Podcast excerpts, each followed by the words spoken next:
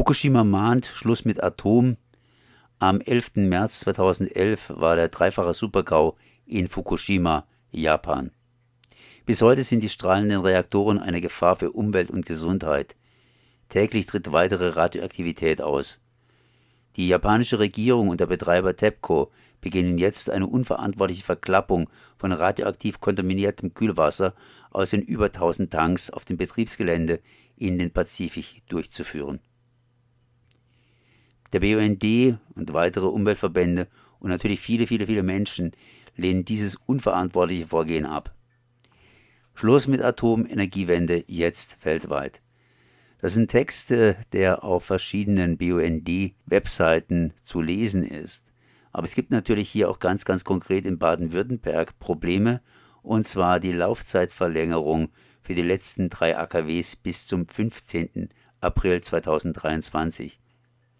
Da hat die Ampelregierung die Tür weit aufgemacht für einen AKW-Weiterbetrieb über mehrere Jahre. Der wird natürlich abgelehnt, ganz klar, denn am Ende des letzten Jahres sollten eigentlich diese AKWs stillgelegt werden, das heißt vom Betrieb gehen. Aber seit Putins Krieg gegen die Ukraine sind viele der angekündigten Vorhaben der Regierung zerstoben. Da rächt sich bitter, dass die Energiewende seit vielen Jahren politisch ausgebremst wurde. Und so gibt es also hier auch eine, eine Demo am 11. März 2023, sprich an diesem Wochenende in Kirchheim-Neckar. Unser baden-württembergischer Rissereaktor wird besucht. Am Samstag, 11. März 2023, da geht es zur Demo zum AKW Neckar-Westheim. Beginn 13 Uhr am Bahnhof Kirchheim-Neckar.